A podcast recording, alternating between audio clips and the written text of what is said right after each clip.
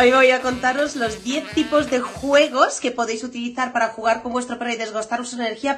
Y voy a comentarlos todos un poco por encima para que sepáis cómo utilizarlos, eh, pero más o menos, o sea, no me voy a entretener rollo demasiado porque creo que va a haber eh, mucha interacción con vosotros con el tema de la, entre comillas, obsesión de los perros con la pelota, ¿vale? Así que vamos para allá. Chicos, el juego es algo tan importante en la vida de nuestros perros que es inviable que no se lo ofrezcamos a nuestro perro. Tenemos tres tipos de juegos. Un tipo de juegos que son los que yo llamo autorreforzantes. Juegos en los que tú no tienes que hacer nada. Tú puedes estar allí cocinando y mientras haces tú tus cosas, el perro está interactuando con algo que le hace, em, pues, jugar, pero sin la necesidad de que tú estés delante, ¿no? Entonces estos juegos autorreforzantes son todos aquellos que, sean eh, tipo Kong, eh, juegos de olfato en los que tú distribuyes cosas por el salón, le dices al perro que se entretenga y él se entretiene, o los típicos juegos de inteligencia, etc. Luego tenemos otro tipo de juegos que son juegos interactivos con nosotros directamente, es decir, algún tipo de juegos en los que nosotros tenemos algún tipo de eh, importancia. Pues, por ejemplo, yo que sé, el tira afloja, los juegos de persecución, eh, los juegos de, de, de, de, ejercicios, ¿sale? Podemos decir al perro que haga ejercicios con nosotros, etcétera. Y luego el tercer tipo de juego es algo un tanto intermedio, es algo que nosotros le proponemos que haga al perro y que en sí ese juego una vez que el perro lo hace incluso a distancia de nosotros, se refuerza, es decir, le agrada, le gusta y lo hace porque nosotros lo proponemos, pero él lo ejecuta y la propia ejecución es un refuerzo. Aquí voy con los 10 juegos, que son todos maravillosos. Hay muchos más, ¿vale? Pero bueno, eh, tampoco es cuestión de liaros. Luego, muchos de estos juegos son, como os lo digo, eh, muy Mm, o sea, nos sirven y son muy útiles para modificar algún tipo de comportamientos o problemas emocionales, tanto problemas conductuales como problemas emocionales. Es decir, el juego en sí nos sirve mucho para esto. Así que vamos a por ello. 10, ¿vale? Los voy a enumerar. Mirad, ahí tengo a, a, mi perro que como ha salido un rayo de sol, está en todo el salón en el sitio donde hay un rayo de sol. Magneto, ¿qué dices, loco? El primer juego que os propongo es un juego con la pelota normal y corriente. Podemos tener muchos tipos de pelota. A mí en concreto me gustan estas. ¿Por qué? Pues porque bla bla bla, la famosa pelota de tenis, que si fibras de no sé qué coño, que al perro le perjudican, que se va limando los dientes, que no sé qué. Bueno, pues ya está.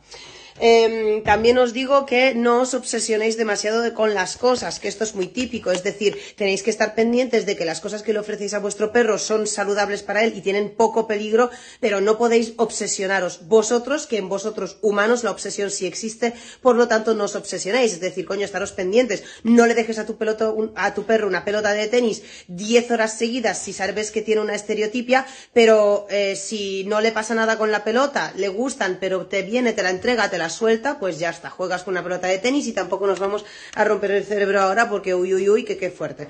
Bien, pues tenemos una pelota y tenemos a un perro que ya sabe que yo tengo una pelota, porque la pelota... Bien, pues el primer juego eh, con la pelota es tirársela simplemente. Bien, bueno, un perro, un juego más o menos eh, polémico, pero es un juego que es muy típico y que al perro le gusta y que puede desgastar energía física.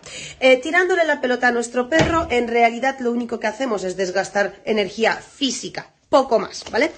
Así que es un juego, sí, porque el perro se divierte mucho, es un juego muy recomendable que deberíamos hacer todos los días, tirarle la pelota y que la recoja a la vista. No, a mí no me gusta, es un poco mierdoso, la verdad, pero un apaño para algunas cosas. Bien, no es algo demasiado... Eh, completo, ni desde luego eh, que, que, tenga ningún tipo de resultados positivos en el perro, ni que bla, bla, bla, bla, bla, ¿vale? O sea, mm, sin más.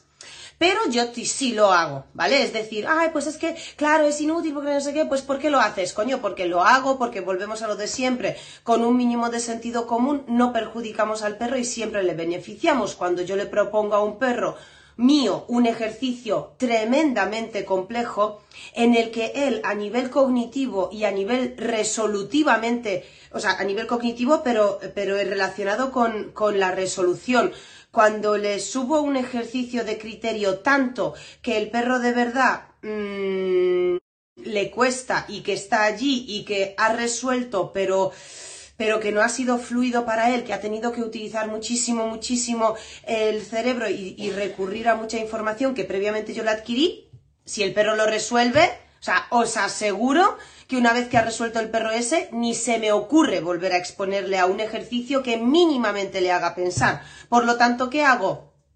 Pelota y le tiro la pelota a 10 metros cinco o seis veces y no hace más que verla correr y cogerla, verla correr y cogerla y traérmela y ya está, o sea, súper sencillo, ¿bien? Entonces, el ejercicio de tirarle la pelota, como todo, es beneficioso si está bien utilizado y en el contexto adecuado.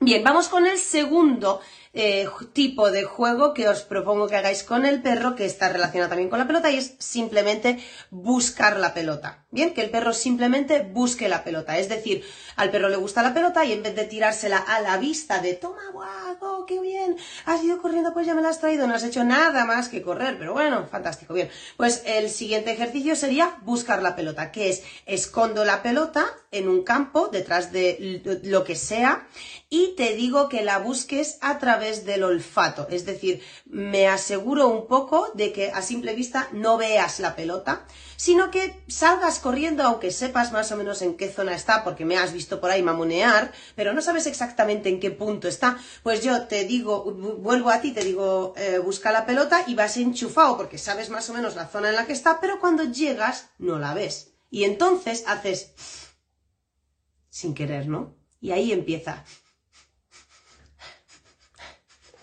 ¡Pum! Y ya pillas las partículas de olor que van por ahí flotando de la pelota utilizas el viento que haya a favor eh, de, de, establecer la dirección y la posición de la pelota y allí vas y la encuentras. Este ejercicio ya es muchísimo más beneficioso, hace que el perro no solo desgaste energía físicamente, sino que también utilice la mente, que sea resolutivo o que recupere información que le has dado previamente, si es que has trabajado con él este ejercicio como deberías, ¿no? Que es enseñarle a buscar la pelota con eh, cuatro sencillísimos pasos en una misma misma tarde, casi seguidos, le metes una estructura y el perro sabe buscar la pelota, ¿vale? Entonces, lo siguiente es simplemente buscar la pelota.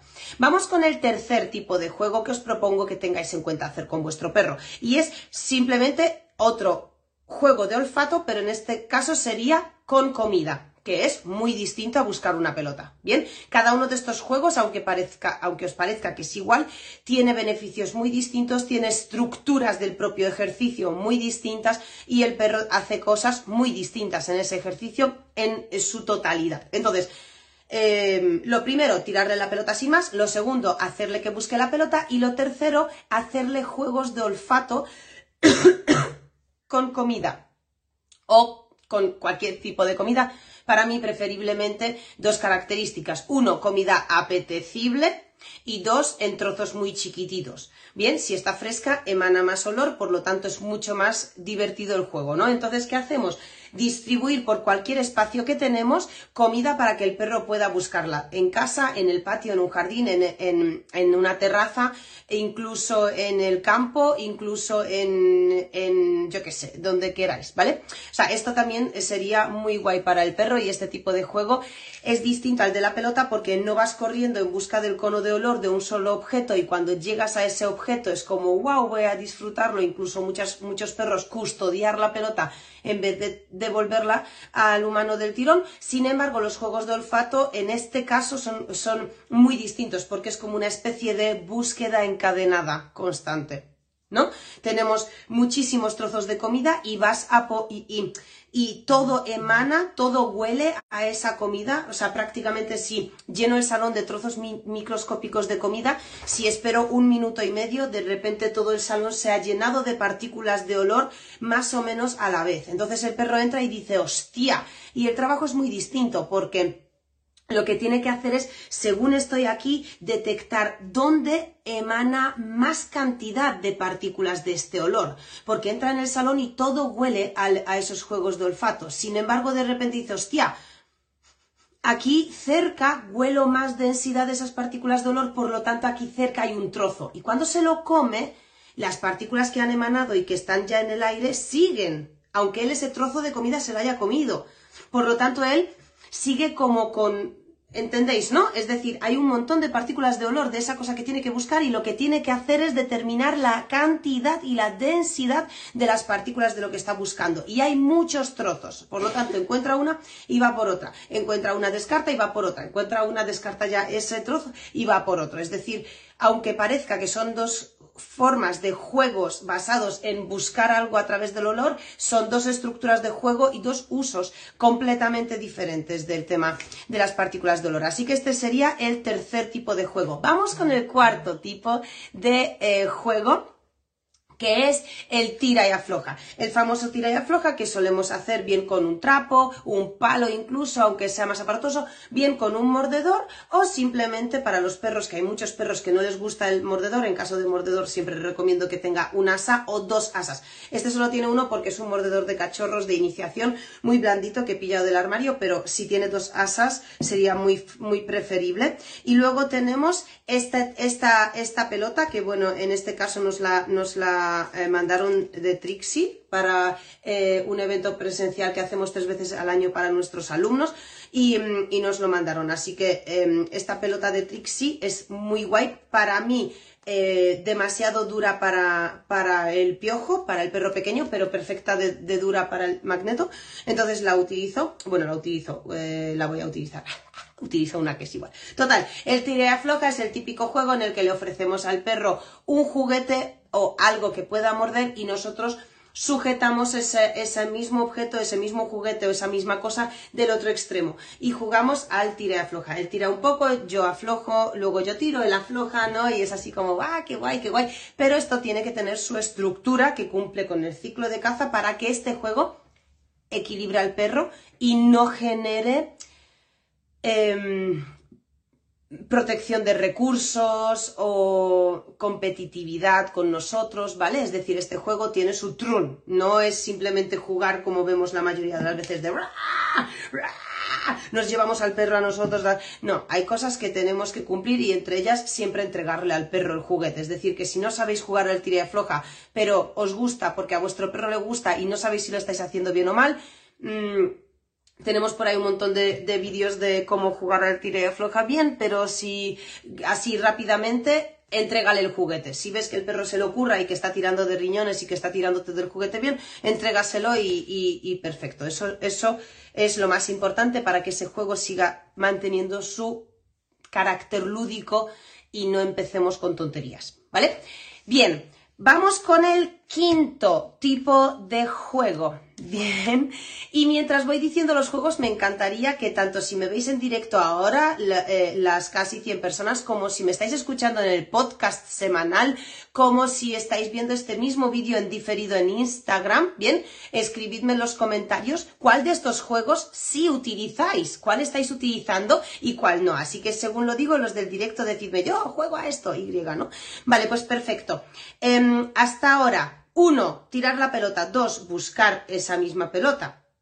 Tres, juegos de olfato con comida. Cuatro, tira y afloja. Y cinco, vamos con el quinto que va a ser el escondite. Este juego es eh, guay, pero no lo recomiendo hacer con aquellos perros que tienen eh, mucho hiperapego o em, bueno, la ansiedad por separación es un poco es un poco distinta, pero bueno, tampoco lo recomendaría para no cagarla, ¿vale? Porque aquí sí que tengo como em, algunos puntos eh, que, que, decir, pero en un principio ni hiperapego ni ansiedad por separación. Este, el escondite no lo haremos si nuestro perro tiene problemas de dependencia emocional, ¿vale? De nosotros. Por lo tanto, ¿de qué consiste el escondite que podemos jugar con cualquier perro que no tenga estos dos problemas?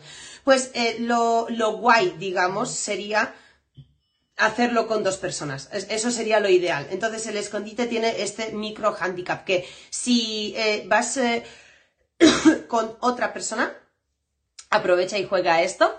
Y si no, te lo vas a, a lo mejor al, parque cañino, imagínate, y mm, tienes allí la, canipandi, pues se lo dices a una persona, oye, me sujetas al perro un rato y me escondo y quedáis allí, ¿no? Eh, em, yo qué sé, dame 15 segundos y le sueltas. Bueno, pues este juego también se hace evidentemente de forma progresiva, no puedes la primera vez darle a tu perro a una persona que nunca jamás antes lo has hecho y sales de repente corriendo y te escondes a tomar por culo detrás de 200 arbustos eh, en contra de la dirección del viento encima. Y ya eso es una cagada porque el perro va a entrar en frustración y incluso va a entrar en, en ansiedad y va a buscarte desde un estado emocional que no debería eh, debería, ¿vale? Porque este juego tiene su estructura y su proceso igualmente, pero podemos hacerlo así en plan moñeando, si nuestro perro no se encuentra con facilidad y es un perro equilibrado y sano, pues el juego del escondite sería maravilloso también para que lo trabajemos. Y esto es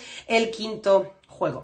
Por cierto, no sé si sabes que últimamente en Perrunología, que es nuestro grupo de Telegram privadísimo donde compartimos todo el contenido que necesitas para tener a un perro más equilibrado, estamos ahora haciendo talleres privados en directo, pero temáticos. Es decir, escogemos un problema de comportamiento que vemos que os preocupa mucho y doy un taller privado de unas dos horas más o menos con pautas y un paso a paso exacto para que sepáis de qué forma tenéis que hacer, qué tipo de ejercicios para corregir ese problema de comportamiento y o bien se modere o bien lo eliminéis por completo y podáis disfrutar de un perro muchísimo más equilibrado. Esos talleres privados los hacemos una vez al mes y los subimos al eh, Perrunología y los dejamos allí tanto el vídeo como el audio para todos aquellos que os gusta pues escucharnos mientras cocináis, camináis o conducís para que tengáis disponibles también los audios y podáis aprender a la vez que luego cuando lleguéis a casa empecéis a practicar y ver resultados y ver cómo vuestro perro se hace mucho más felices que hasta ahora. Bueno, os dejo el enlace para perrunología en la descripción, así que pinchadlo y entrad. Si tenéis alguna duda, por supuesto, por favor escribidnos al email ladrame y allí os resolvemos cualquier duda que tengáis. Seguimos con el podcast. Vale, vamos con el sexto tipo de juego. Estos son uh, los juegos que poca gente hace y este es muy interesante, a los perros les gusta mucho y se llama el juego de persecución. ¿De qué va esto? Simplemente hacemos que el perro nos persiga. Muchas veces hacemos otro tipo de juego que es bastante más absurdo y menos productivo, que es la persecución al revés, ¿no? Llamáis a vuestro perro y como no viene os ponéis a perseguirle. ¿Qué hace ahí el perro? empieza a correr hacia el otro lado o se empieza a esquivar o es em, como a modo de vacile, ¿no? Pim pam, pim pam, os esquiva. ¿Por qué? Porque el juego de la persecución entre los perros es muy típico y es muy, muy divertido para ellos. Por lo tanto, ¿por qué quedarnos en observar a nuestro perro en el parque cuando juega los juegos de persecución con otros perros y coño, si ves que se divierte con eso, ¿por qué no lo aplicas con él, no? Así que el sexto juego que os propongo es el juego de persecución. ¿Cómo hacer esto? Cuando estás en el parque y de repente veas que tu perro te mira a distancia, que es lo típico que que pasa muchas veces además, que estás ahí en el parque y de repente te giras y tu perro está así mirándote. Entonces, claro, tú lo normal, lo que hacéis normalmente es mirar a vuestro perro y decir, ¿qué te pasa, mi amor? Que no sé qué, siempre estáis allí moñeando y diciendo cosas, cosas que no significan nada para el perro. O sea, son cosas que no implican nada y sobre todo cosas que a partir de lo que decís no ocurre nada. Entonces estáis quemando una cantidad de balas increíbles, mostrando, enseñándole a vuestro perro que a cualquier cosa que decís no ocurre nada y puede pasar de vosotros. Porque efectivamente lo que acaba haciendo es, ah, vale, y se pone a oler el suelo o se va por ahí. Entonces utiliza esto, ¿no? El perro está allí, os mira de repente y a la que os mira le hacéis... Esperáis en posición de acecho dos segundos y de repente, ¡pum! al lado contrario empezáis a correr. Pero empezáis a correr en plan, ¡guau! ¿Qué tal? Bien, no tiene que ser súper rápido, no tiene que ser súper estimulante, simplemente, ¡pum! Utilizáis el, el instinto de caza, que parte del ciclo de caza es el acecho y la persecución, y los perros en nuestra sociedad lo utilizan para jugar. Entonces estás en el parque, te giras, le miras que te está mirando, le haces así, te quedas en acecho dos segundos y haces ¡pum! empiezas a correr. Y cuando el perro no, no necesariamente te persiga, sino cuando veas que ha llegado a tu altura y le estás viendo, le empiezas ¡guau! ¡qué guay! Pero cuando veas que llega a tu altura, corriendo, hazle ¡pum! y te giras hacia el otro lado. Y cuando llega otra vez a ti, le haces, o sea, el mismo quiebro a modo de vacile que te enfada mucho cuando te lo hace, cuando le llamas en el parque y no viene y cuando vas a cogerle para ponerle la correa te vacila y te hace el quiebro, el mismo quiebro házselo para este tipo de, juego. Bien, por supuesto, este tipo de juegos es recomendado para personas relativamente o mínimamente ágiles y por supuesto que no tengan problemas típicos de rodillas, salud, tobillos, etcétera, ¿no? Bueno, obviamente yo os propongo 10 tipos de juegos y cada uno lo adaptáis a vuestras propias circunstancias, chicos. Bien, pues recopilamos. Primer tipo de juego, tirar la pelota y ya está. Segundo, hacerle buscar la pelota. Tercero, hacerle juegos de olfato con muchos trozos de comida en un espacio.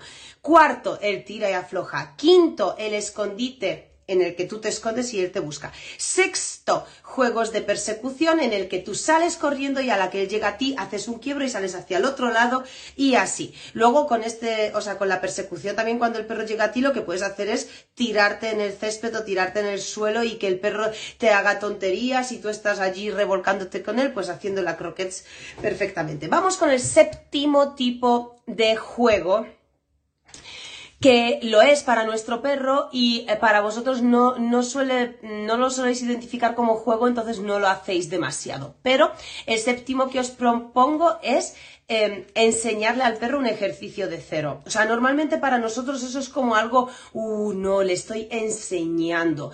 Pero en el fondo, para nuestros perros, no es como tal, eh, como ir a la escuela, en plan, uy, qué duro esto, qué coñazo. No, no, no, para nada, les flipa. O sea, les flipa. ¿Por qué? Porque aumenta para ellos nuestra forma de comprenderles, su forma de comprendernos a nosotros, digo. Entonces tú tienes algo para él que sabes que él quiere, entonces él lo quiere efectivamente y te está mirando. Entonces, la lectura que el perro tiene que hacer sobre tu lenguaje corporal y las propuestas o las directrices que tú le das, si al final acaba en un refuerzo, en un trozo, para el perro es tan satisfactorio que no os hacéis una idea. Y para mí pocas cosas le enseñáis. No hace falta enseñarle al perro grandes malabares, que, sea el típico border collie de un vídeo de, de YouTube que sabe 152 eh, palabras y cada una significa un ejercicio diferente y las clava todas y todo eso. No hace falta no hace falta. Muchas veces em, eh, le podéis enseñar una chorrada de cero basada en ejercicios que él ya conoce, como que juntarlos y de repente es la, misma sensación para el perro de, de estar contento. Así que este es el séptimo juego que os propongo, ¿bien? El séptimo de 10. Así que voy con el octavo. El octavo, aquí tengo para los que estáis entrando nuevos una chuleta súper chula que me he hecho, ¿vale? Para que no se me olvide nada. El octavo es algo que tampoco hacéis mucho y es la hostia, que es interactuar con los elementos del entorno. Es tan fácil como por ejemplo en el parque, en el campo, en yo que sé, en, casa incluso. Escoges un elemento y haces que el perro interactúe con ese elemento. Pues por ejemplo en el parque escoges un banco. Un banco. Todos tenéis un banco en vuestro parque, o un muro, o yo qué sé, o una fuente. Entonces, lo que puedo hacer es, por ejemplo, decirle al perro que se suba encima, decir luego que se baje, decir que pase por debajo del banco, decir que vuelva a pasar hacia el otro lado por debajo del banco, decirle que se suba encima del banco, pero que ande a lo largo del banco y que se siente encima del banco, que se mantenga quieto, me alejo tres metros, le libero y que venga hacia mí y baje del banco. Le puedo pedir que salte por encima del banco y luego vuelva a pasarlo por debajo y luego vuelva a subirse y quedarse quieto. Fijaros, os acabo de hacer una rutina de entrenamiento de siete minutos con una gilipollez tan grande como un elemento que pasas al lado de él todos los días y nunca te ha servido para añadir un poco de estímulo a las propias, al propio paseo. Eh, Ana Fernández, por ejemplo, Ana Fermón dice, sí, con las hojas de otoño. Las hojas de otoño son geniales. Encima, las hojas de otoño son un elemento del entorno que puedes utilizar en casi todos los juegos que hemos mencionado. O sea, puedes, eh, no puedes tirar la pelota a la vista porque se caerá dentro de las hojas otoñales y no la va a ver, pero El siguiente sí, puedes hacerle buscar la pelota en las hojas otoñales, puedes hacerle buscar algún tipo de premios en las hojas otoñales, puedes hacer la persecución en las hojas otoñales, que al perro le va a encantar, puedes hacer el tira y afloja en las hojas otoñales, es decir, está muy guay, ¿vale? Muy, muy guay. Vale, agility natural, total, total. Entonces, este es el octavo tipo de juego. Vamos a por el noveno y nos queda el décimo. O sea, nos quedan dos tipos de juego. El noveno tipo de juego que os propongo es hacer directamente un circuito de, entre comillas, obstáculos. Como aquí acaba de decir Ana Fermón, agility, em, agility que has dicho, agility natural. Pues, eh, claro, asociamos el agility con superelementos fabricados para el perro, todo rampas, tal, no sé qué, con materiales de no sé cuántos. No hace falta y no hace falta apuntarte al club de agility para ofrecerle al perro un circuito de obstáculos o una gincana. Bien, y de hecho no hace falta ni siquiera estar fuera, lo puedes hacer dentro de casa. O sea, dentro de casa puedes hacer un circuito de, eh, yo qué sé, em, una silla, tres palos de escoba tumbados en el suelo, em, eh, luego un palo, un cuarto palo de escoba subido encima de cuatro libros a cada lado. Luego puedes hacer un tabur, puedes coger un taburete. Luego, es decir, puedes hacerle al perro dentro de casa un circuito de obstáculos. Después puedes coger, por ejemplo, dos sillas y juntar dos sillas y poner por encima una toalla o una alfombra para hacer como una especie de túnel y hacer que el perro, en vez de que suba encima de la silla, que pase por debajo.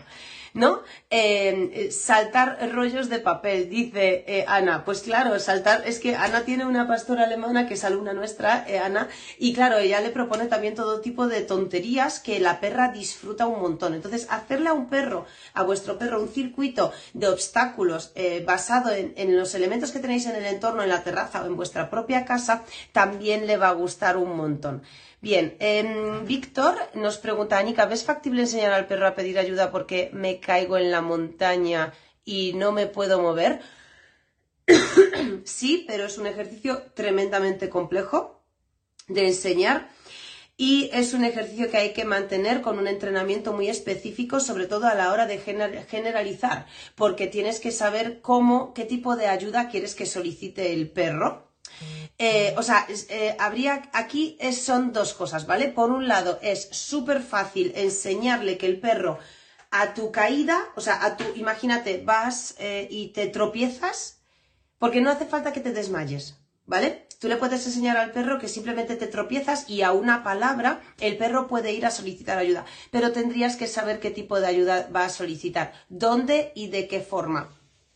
¿Sí? Entonces sí, se, lo, se podría hacer. Es enseñarle todos los ejercicios por separado y luego encadenarlos y luego entrenarlos en, sus, en todas sus variables, ¿vale? Y luego habría que ver a qué tipo de variables se expondría pero se podría, solo que esto en concreto no sería fácil. Bien, eh, seguimos, ¿vale? Entonces, el circuito de, obstáculos tipo gincana, pues también es el noveno eh, tipo de juego que os propongo. Y ahora os voy a proponer el décimo, que no por ello el mejor, pero a mí sí me gusta, que es eh, una, una rutina de ejercicios conocidos por el perro.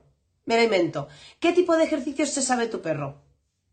O sea, escribidmelo en los, eh, en los comentarios, ¿vale? Esa, escribidme, pues, por ejemplo, se sabe dar la patita, se sabe sentarse, se sabe mm, eh, irse a su sitio, ¿no? Entonces, ese tipo de ejercicios. Escribidmelos en los comentarios, tanto si me escucháis por el podcast como si me veis en diferido en Instagram o, por supuesto, si estáis ahora con nosotros en directo. Y, mm, eh, y, así puedes saber un poco eh, cuál es esto, porque muchas veces cuando digo haced una rutina de ejercicios con el perro, hay mucha gente que se cree que, uy, no, mi perro no se sabe hacer nada, pero en realidad no hace falta que se sepa hacer mucho.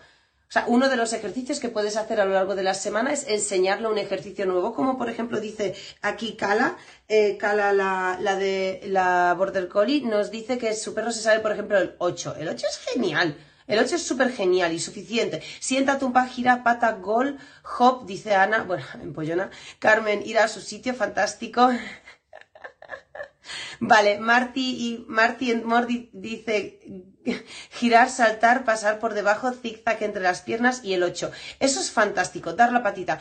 Pues con esos ejercicios es más que suficiente. Imaginaos que el perro se sabe el sentado, el tumbado, la patita, el 8 y, por ejemplo, pasar entre las piernas. Yo siempre para, em, os diría que bajo cualquier ejercicio que se sepa el perro, le hagáis la permanencia, que básicamente es una especie de quieto. Bueno, es un quieto en realidad. Entonces, em, si al ejercicio le sabríais añadir el quieto o, el propio ejercicio tiene permanencia, ya podéis hacer todo tipo de variables. Es decir, imaginaros, pues, por ejemplo, le, la traigo al perro y le digo sienta y el perro se siente y digo, wow, qué bien, muy bien, y le doy un premio, le doy otro premio, de repente le digo patita, bien, le doy otro premio, de repente le digo ocho, perfecto, le doy otro premio, de repente le digo súbete a la silla, y bájate a la silla, otro premio. Y de repente puedo, si el perro con que tenga luring, de repente puedo hacer que me siga cuatro pasos y va haciendo cuatro pasos y digo, muy bien por un paso, muy bien, muy bien, muy bien, me voy alejando, muy bien, muy bien, muy bien, muy bien. ¡Pum! ¡Sit! Se sienta. Muy bien, wow. Y ahora ocho, muy bien. Y sit otra vez, muy bien. Y ocho otra vez, muy bien. Patita, muy bien. Es decir, puedo jugar con tan solo cuatro ejercicios y variarlos. Por ejemplo, eh, estableces en la hoja un, orden de los ejercicios y haces los cuatro. Luego los haces de abajo arriba, o sea, de atrás hacia adelante. Luego haces el 2, el 4, el 1 y el 3. Luego haces el 2, el 3, el 1 y el 4. Es decir, con cuatro ejercicios puedes hacer diferentes variaciones del propio ejercicio y luego puedes hacer o todos o todos seguidos con dinamismo o de repente esperas tres o cuatro segundos manteniendo la permanencia entre uno y otro o de repente entre cada ejercicio metes luring dando pasos hacia atrás simplemente con un luring ¿sí? Y todo eso ya tienes como nueve diferentes rutinas de entrenamiento basadas en tan solo cuatro ejercicios. Así que os recomiendo hacer este. Sirius de Rottweiler me dice Anika, ¿cuántos minutos para un cachorro de dos meses?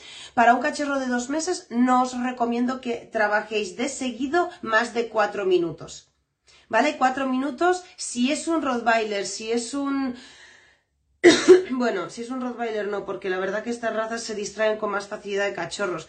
Pero si tienes, por ejemplo, un, eh, razas más pequeñas, tipo Jack Russell, ratonero valenciano, tipo eh, Chihuahua, Pomeranian, un caniche, un bodeguero, eh, aunque los bodegueros... Eh, pero bueno, sí, un bodeguero, o sea, si tienes razas más pequeñas sí que puedes eh, tirar a por los 5 minutos, pero si son razas así más que en el futuro serán más grandotas, 4 minutos máximo y no necesitas más. Lo que sí puedes hacer es hacer 4 minutos de trabajo, dejarle al cachorro hacer otro tipo de cosas, que desconecte, que se tumbe un rato, que beba y a la hora y media puedes volver a hacer otros 4 minutos y a las 2 horas podrás, puedes hacer otros 4 minutos con un Yorkshire también. Yo con un Yorkshire de dos meses, lo que pasa es que, claro, el trabajo de un perro de dos meses, cuidado, ¿eh? O sea, hablo de cuatro minutos, pero los cuatro minutos, imagínate, o sea, cuatro minutos de enseñarle lo primero cómo comer trozos, eh, cómo comerse un premio de la mano.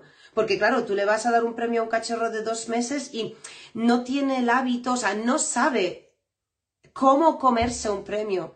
Bien, Claro, tú con un perro adulto ya eh, tú colocas la mano y el perro puede prever cuál va a ser tu, movimiento, por dónde le vas a dar la chuche, si tienes la mano así, si tienes la mano así. Yo les doy las, los premios así porque siempre llevo un premio grande que me gusta dividir y ellos ya saben que cuando va un premio va a ir y yo corto con la uña y, le, y le, medio lanzo el premio en la boca. Pero claro, yo eso solo tengo que enseñar. Entonces, el trabajo de cuatro minutos con un cachorro de dos meses es realmente muy light. Muy pim pam pim pam. Bien, Teresa pregunta qué es el luring. El luring, Teresa, es una técnica de una técnica de de construcción de, de, ejercicios que es simplemente que tú tienes un premio en la mano y el perro le enseñas a seguir tu mano y le premias por seguir tu mano de primeras. Entonces luego lo que te permite es que el perro con mucha soltura, cuando tú mueves la mano por aquí o subes la mano aquí o le haces así, el perro con mucha soltura sigue tu mano. Entonces es como guiar al perro. O sea, en inglés es el que atrae, ¿no? Luring es como la, el significa atraer. Entonces lo que haces es atraer a tu perro por aquel camino que tú le eh, diriges con la mano. Es muy útil para muchas cosas y, y eso.